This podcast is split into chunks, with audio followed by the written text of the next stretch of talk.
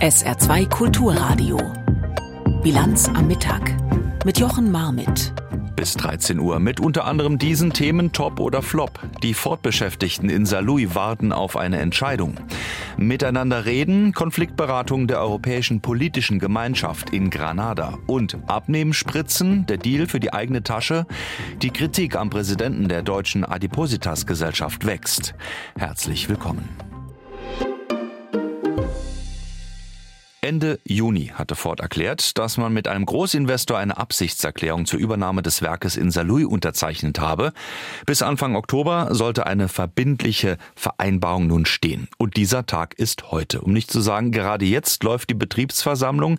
Eine Umfrage kurz davor zeigt, wie angespannt die Stimmungslage ist. Meine Erwartungen sind ziemlich gering, muss ich sagen, aber ich gehe davon aus, dass der Betriebsrat und die Berater das schon irgendwie hinkriegen, dass sie einen neuen Partner für den Standort Saarlouis halt finden, außer Ford. Äh, kein gutes Gefühl, ne? man hat ein Haus, man hat Kinder, man hat Verantwortung, man will halt schon haben, dass man irgendwo äh, eine gewisse Zukunftsperspektive hat, aber ist halt leider nicht gegeben derzeit, deswegen muss man halt probieren, damit umzugehen. Ne? Naja, uns bleibt ja letztendlich nichts anderes als abzuwarten. Wenn man Familie hat, ist das halt eine ungewisse Zeit, aber ähm letztendlich bleibt uns nichts anderes als abzuwarten und zu hoffen. Es gibt ja viele Gerüchte. Wir sind mal gespannt, ob es überhaupt einen Investor gibt, weil in letzter Zeit ziemlich still. Schauen wir mal. Ich denke, dann wird es von Seiten der Gewerkschaft schon die ein oder andere Aktion dann dementsprechend geben.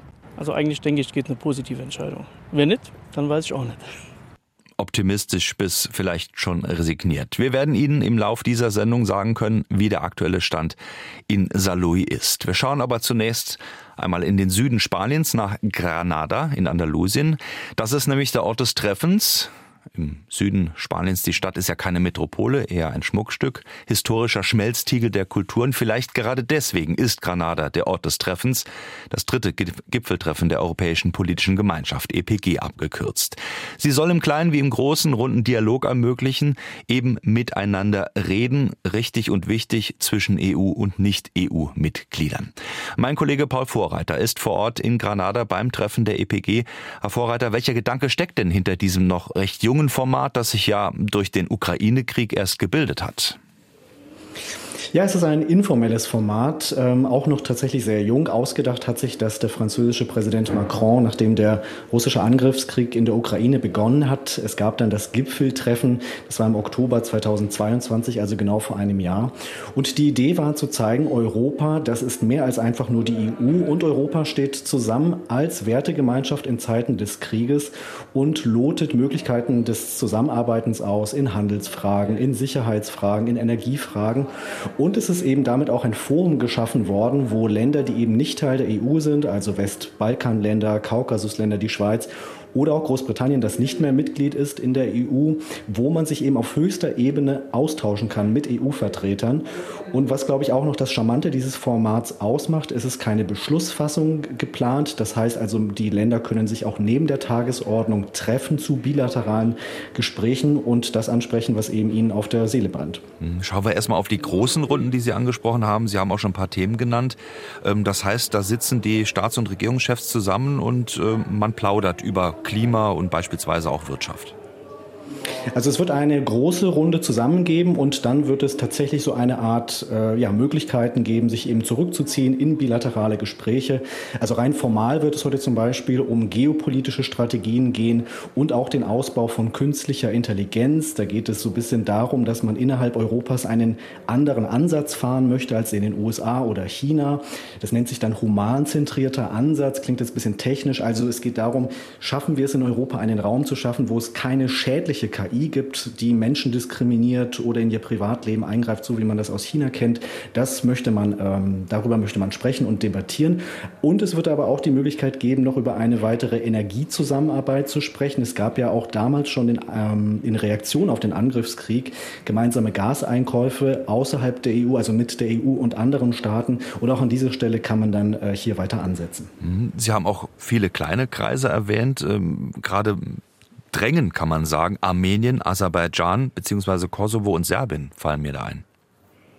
Ja, da muss man schon jetzt sagen, das wird, glaube ich, heute so ein bisschen die Enttäuschung sein, denn eigentlich war ja genau das auch mit großer Spannung erwartet worden, dass gerade diese, diese Krisenherde ähm, oder beziehungsweise die Protagonisten in diesen Krisenherden hier zusammenkommen können, allen voran Armenien und Aserbaidschan. Da gab es vorbereitende Gespräche, angeführt von Deutschland, Frankreich und auch dem EU-Ratspräsidenten Michel. Da sieht es allerdings jetzt danach aus, dass das Treffen, was heute geplant war zwischen dem armenischen Premier Pashinyan und dem aserbaidschanischen Präsidenten Aliyev, dass das nicht zustande kommt. Aliyev hat es platzen lassen. Er ist, kann man so sagen, über die französische Vermittlerrolle ähm, nicht mehr so zufrieden, beziehungsweise hält Frankreich vor, kein richtiger, ehrlicher Makler zu sein. Man muss natürlich dazu sagen, dass Frankreich traditionell eher Armenien unterstützt. Nun sind auch Waffenlieferungen in Aussicht gestellt worden. Also dieses Treffen ist geplatzt. Da hat auch ähm, Kanzler Scholz, obwohl er noch versucht hat, dieses Treffen in letzter Sekunde zu retten, offenbar nichts mehr drehen können. Und das andere große Thema, ja, das ist in der Tat Serbien und Kosovo. Da war die Hoffnung, dass sich ähm, Vucic, also der Premier von Serbien, Serbien hier auch mit seinem Counterpart aus dem Kosovo trifft. Jetzt sieht es allerdings so danach aus, dass Vucic hier gar nicht anreist und der ähm, kosovarische Premier Kurti wird auch nicht da sein. Dagegen nur der Präsident, der allerdings eher ähm, repräsentative Funktion hat. Also insofern kann man auch da ähm, keine substanziellen Fortschritte erwarten. Also auch keine Beschlüsse in diesen Fragen natürlich nicht zu erwarten. Was kann denn so ein Treffen dann vielleicht doch irgendwo in Bewegung setzen oder halten?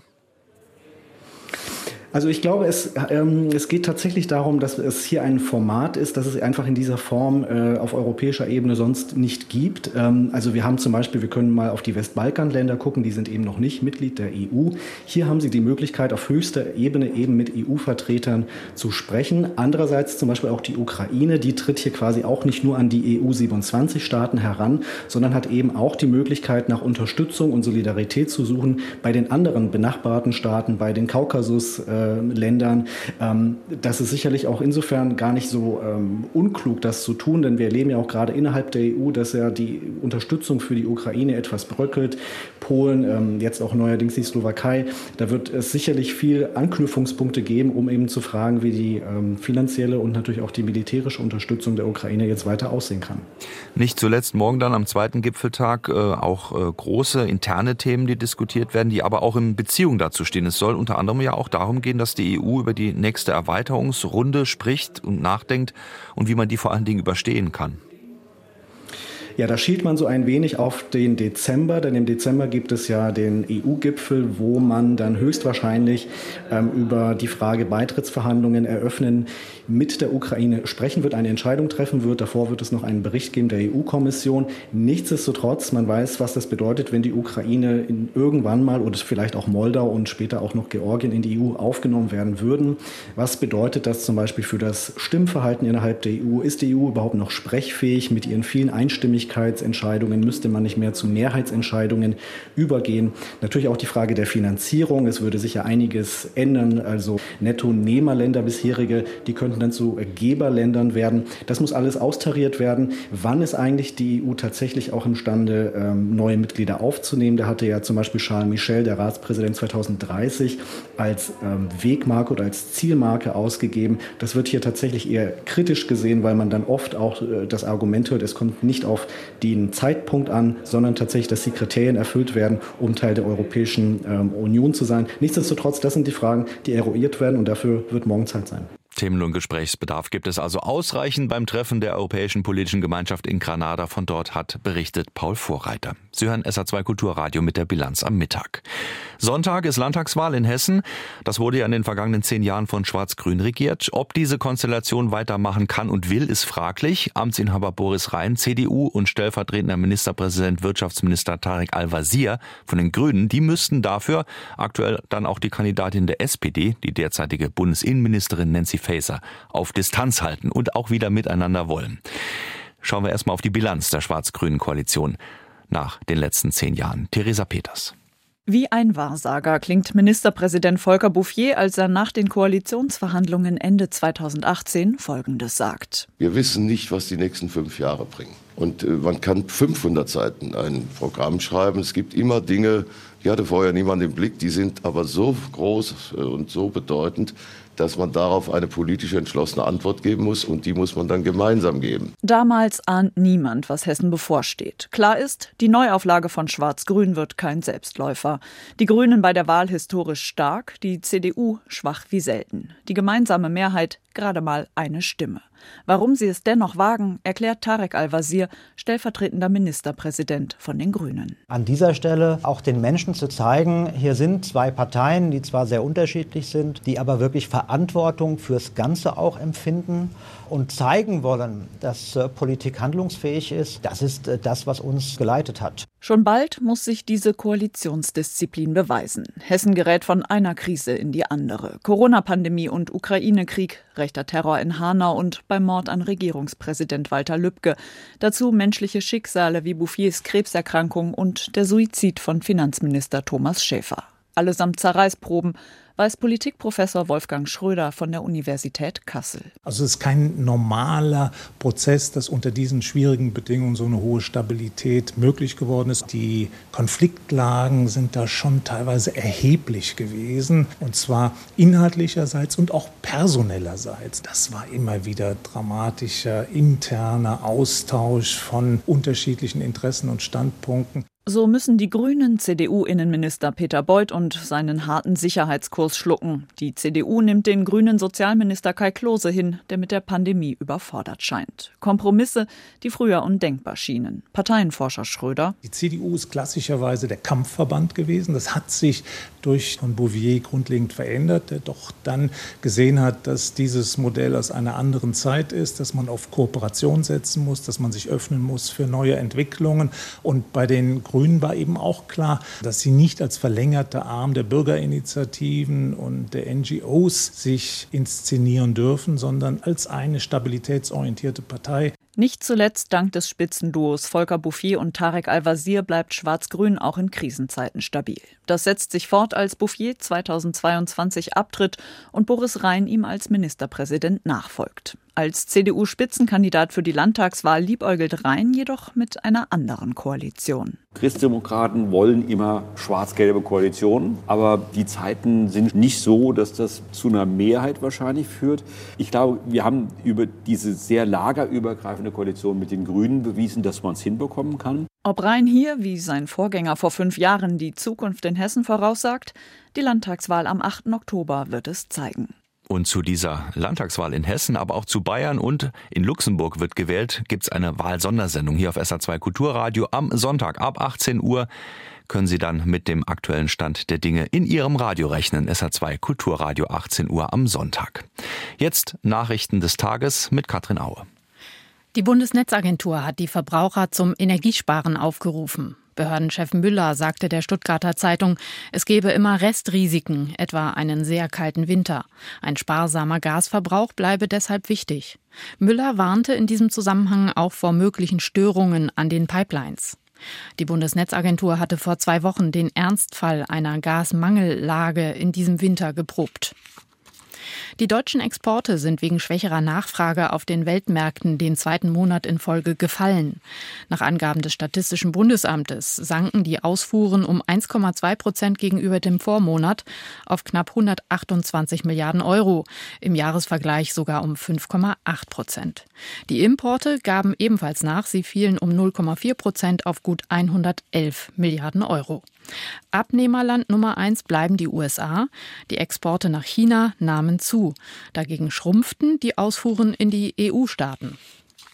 Die Polizei in Saarbrücken hat die Suche nach dem vermissten fünfjährigen Mattis am Osthafen fortgesetzt. Seit dem Morgen wird der Bereich an der alten Brücke erneut durch Taucher abgesucht. Auch die Schiffe bis zur Berliner Promenade werden vom Wasser her untersucht. Die Polizei geht aufgrund der Zeugenvernehmung weiterhin davon aus, dass keine Straftat vorliegt. Die Bevölkerung wird weiter um Mithilfe und mögliche Hinweise gebeten. Mattis war am Montagabend vom Spielplatz unterhalb des Staatstheaters verschwunden. Wir schauen in die USA und damit nach Washington. Dort hat sich gestern im Repräsentantenhaus Außergewöhnliches abgespielt. Der republikanische Sprecher des Hauses, Kevin McCarthy, wurde abgewehrt, und zwar aus den eigenen Reihen. Ein Tag später haben schon zwei Republikaner ihre Kandidatur erklärt. Für einen Neuanfang müssten sie allerdings die tief gespaltene Fraktion auch wieder ein. Ein Name fällt derzeit dabei häufiger, Matt Getz. Wobei unser Kollege Sebastian Hesse berichtet, welche Rolle dieser eigentlich spielt, ist nicht so ganz klar. Matt Gates lässt nicht locker. Auch die Entscheidung seiner Parlamentskollegen, die spektakuläre Entmachtung von McCarthy während einer kurzen Auszeit zu verdauen, geißelt der Rechtsaußen-Rebellenführer mit der ihm eigenen Häme.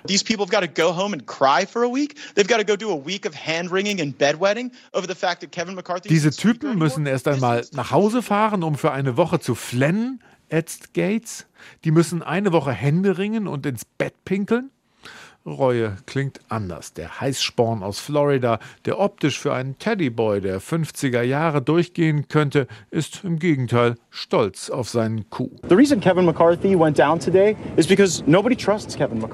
Der Grund für McCarthys Untergang ist, dass niemand McCarthy traut, behauptete Gates am Dienstag, was nicht ganz der Wahrheit entspricht. Schließlich haben 210 republikanische Abgeordnete versucht, den Sprecher im Amt zu halten und es waren waren nur acht Radikale rund um Gates, die ihn gemeinsam mit der demokratischen Minderheit zu Fall brachten, mit dann 216 Stimmen. Just because Gates said something, don't believe it's true. I haven't heard him say one true thing yet. Glauben Sie bloß nicht, dass Gates die Wahrheit sagt, so schoss McCarthy zurück. Ich habe nicht ein einziges Mal gehört, dass Gates die Wahrheit sagt an Matthew Lewis Gates, 41 Jahre alt, Jurist aus Florida und Spross einer Politikerfamilie, scheiden sich die Geister. Er selber nennt sich einen freiheitlichen Populisten, schlug einst Donald Trump für den Friedensnobelpreis vor und sieht sich als Vorkämpfer für eiserne Haushaltsdisziplin.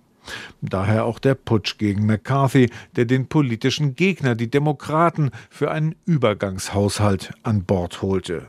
Die Mehrheit seiner Fraktionskollegen unterstellt Gates jedoch, es ginge ihm primär um Selbstdarstellung. Und sie sinnen auf Rache. Wer immer auf McCarthy folgt, so der republikanische Abgeordnete Mike Lawler aus New York, müsse die acht Putschisten zur Rechenschaft ziehen. I want to hear how any of these candidates plan to handle holding these eight members accountable.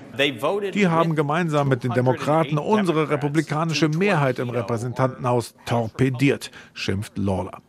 Zwei Nachfolgewillige haben bereits ihre Kandidatur erklärt. Steve Scalise, bislang die Nummer zwei nach McCarthy, und der ultrarechte Trump-Loyalist Jim Jordan. Der wurde gestern von einem CNN-Reporter gefragt, ob er nicht zu radikal wäre für den Führungsjob. I think we're a conservative center-right party. I think I'm the guy who can help unite that. I think my politics are entirely consistent with where conservatives and Republicans are across the country. Ah, wir sind eine konservative Mitte-Rechtspartei, antwortet Jordan. Ich kann kann sie zusammenführen. Meine Überzeugungen sind absolut deckungsgleich mit denen von Konservativen im ganzen Land. Ist also Jordan der ideale Mittler für die tief gespaltene Fraktion? Ken Buck, Abgeordneter aus Colorado, ist einer der sieben, die mit Gates McCarthy zu Fall gebracht haben. Wie so viele Republikaner ist auch er gestern gefragt worden, ob er für Jordan oder für Scalise stimmen würde. Uh, uh, uh, Eine Wahlempfehlung von mir käme nicht gut an, räumt Buck in realistischer Selbsteinschätzung ein. Deshalb wolle er sich erst einmal zurückhalten. Es gelte jedoch einen Kandidaten zu finden, dem beide Flügel vertrauen und der es ernst meint mit der Haushaltsdisziplin. We should get someone who everybody has confidence in and will take spending seriously. Der Hype ist enorm und auch die Gewinnspanne anscheinend. Es geht um die sogenannten Abnehmspritzen. Mit ihnen sollen übergewichtige Patientinnen und Patienten innerhalb kurzer Zeit viele Kilos verlieren. So auch mit dem Präparat Vegovi. Und für genau dieses Präparat hat sich nicht zuletzt der Präsident der deutschen Adipositas Gesellschaft Professor Jens Aberle lautstark eingesetzt. Recherchen von NDR, WDR und SZ zeigen nun, dass genau dieser Mann von just dem Pharmakonzern Geld erhalten hat, der das Abnehmmittel herstellt. Und zwar ohne, dass er dies immer vollständig transparent gemacht hätte. Benedikt Strunz. Der in den Medikamenten enthaltene Wirkstoff signalisiert dem Hirn ein Sättigungsgefühl.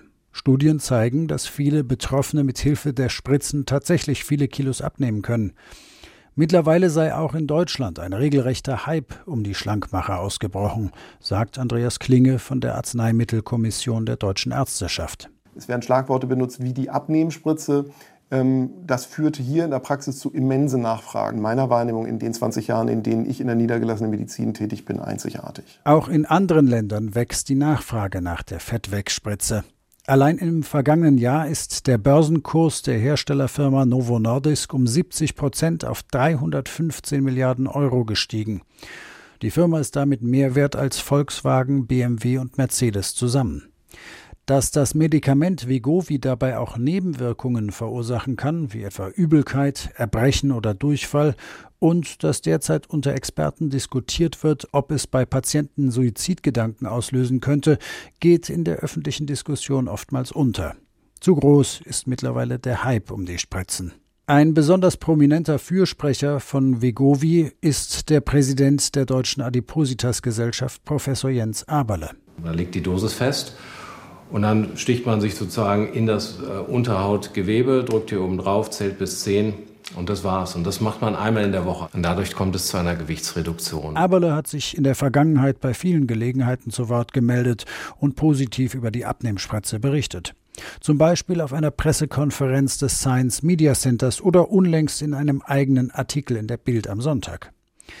Was Aberle dabei nicht erwähnte, ist ein möglicher Interessenkonflikt. Denn Recherchen von NDR, WDR und SZ zeigen, dass der Mediziner Geld von Pharmakonzernen erhält unter anderem auch von Novo Nordisk, also eben von der Firma, die das Präparat herstellt, das Aberle so auffällig lobt, die Abnehmspritze Vegovi. Wie viel Geld der Mediziner dabei genau erhalten hat, ist unklar. Denn Aberle, der an der Hamburger Uniklinik praktiziert, erlaubt den Pharmafirmen nicht, die Höhe der Zahlungen an ihn offenzulegen. Ich bin völlig offen dafür, dass man sagt, dass ähm, sagen alle Ärzte oder alle im Medizinbereich tätigen Kollegen das offenlegen, dann habe ich kein Problem damit. So Aberle im Interview. Und weiter? Aber wenn das sozusagen sich auf einzelne Personen reduziert, dann entsteht dadurch ein Ungleichgewicht und dieses Ungleichgewicht ähm, halte ich für nicht sinnvoll. Aberle selbst ist aber nicht der Einzige, der von dem Abnehmspritzenhersteller Novo Nordisk Geld erhält. Die Recherchen, an denen auch das ARD-Magazin Panorama beteiligt war, zeigen weiter, dass die Deutsche Adipositas-Gesellschaft, deren Präsident Aberle ist, im vergangenen Jahr 145.000 Euro von Novo Nordisk erhielt. Das sind fast 60 Prozent ihrer Zuwendungen. Für viele Mediziner ist das anstößig. Wer so viel Geld bekommt, der sei nicht mehr unabhängig, kritisieren etwa Kollegen von Aberle. Doch der weist die Vorwürfe zurück. Dass er etwa bei einer Pressekonferenz nicht offengelegt habe, dass er Geld aus der Pharmaindustrie erhalte, sei ein Versäumnis. Er werde nun mal sehr häufig nach seiner Expertenmeinung gefragt. Da könne es schon mal passieren, dass vergessen werde, auf mögliche Interessenkonflikte hinzuweisen. Sie hören die Bilanz am Mittag auf SA2 Kulturradio und wir gehen live nach Saarlouis, denn dort ist auf der Betriebsversammlung den gespannt wartenden Beschäftigten verkündet worden, was nun aus dem möglichen Investor geworden ist, der Interesse gezeigt hatte, also wie die unmittelbare Zukunft für den ehemaligen Standort von Ford in Saarlouis aussehen könnte. Meine Kollegin Yvonne Schleinhege-Böffel hat zugehört. Yvonne, die Botschaft klingt nicht gut.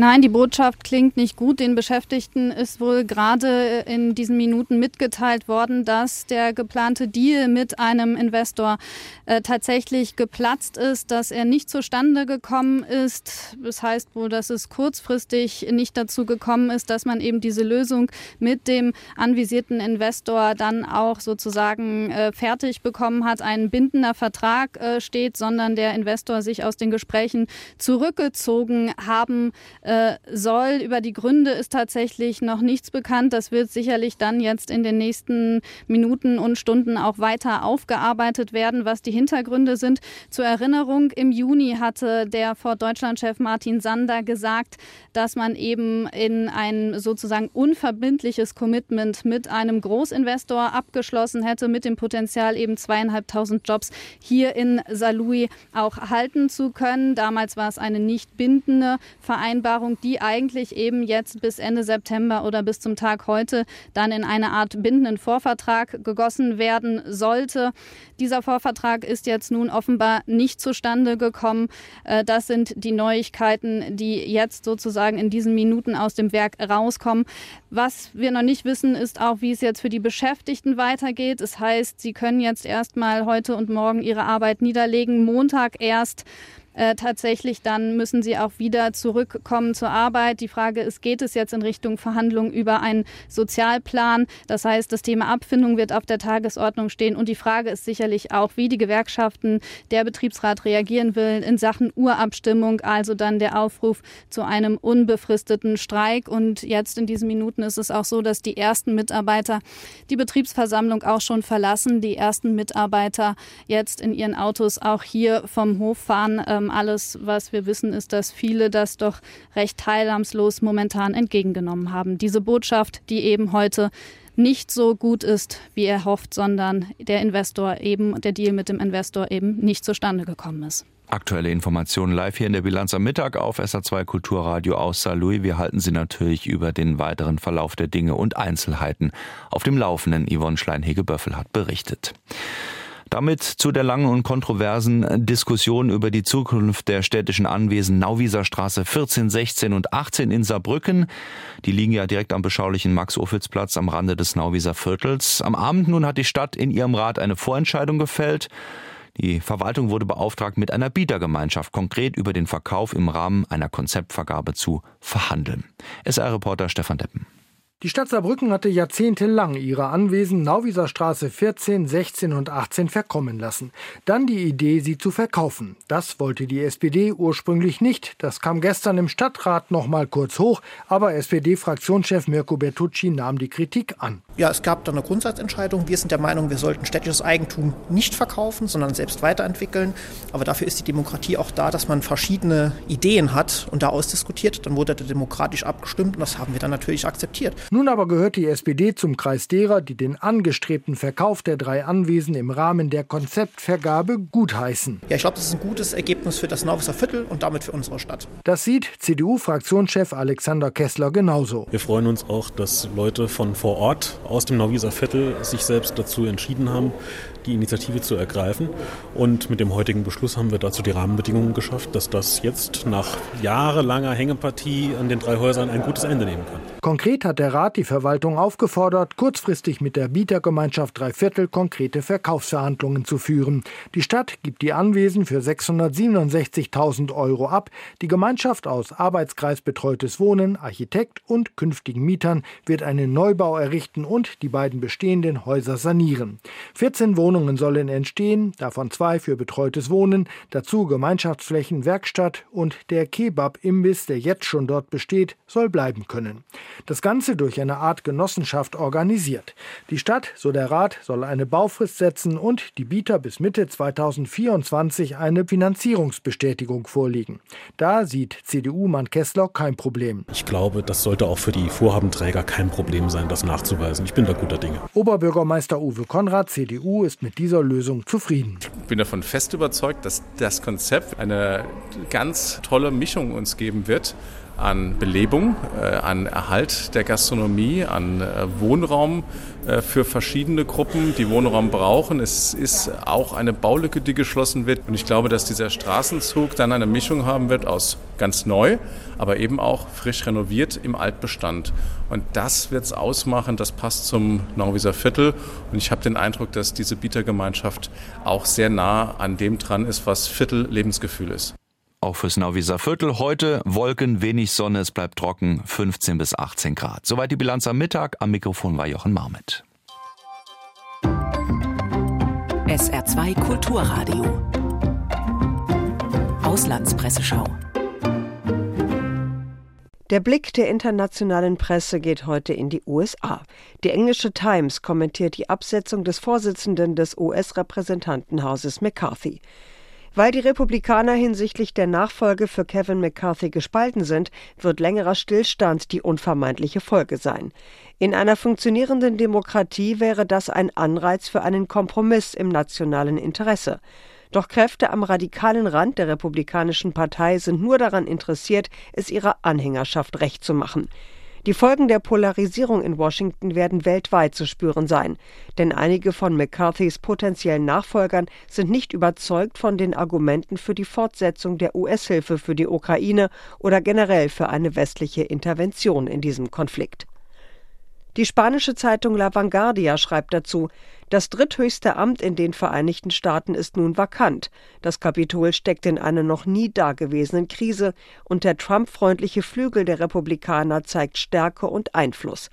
13 Monate vor den Wahlen zum Weißen Haus sorgt US-Präsident Trump weiterhin für Schlagzeilen, sei es wegen seiner wiederholten Auftritte vor Gericht oder wegen der extremistischen Tendenzen seiner Anhänger. Dieses ganze Aufsehen macht ihn zum Favoriten für das Amt des Präsidenten im nächsten Jahr. Gleichzeitig spaltet er aber die Anhänger der Konservativen und verscheucht gemäßigte Wähler. Das waren Auszüge aus Kommentaren der internationalen Presse, zusammengestellt von Astrid Fietz.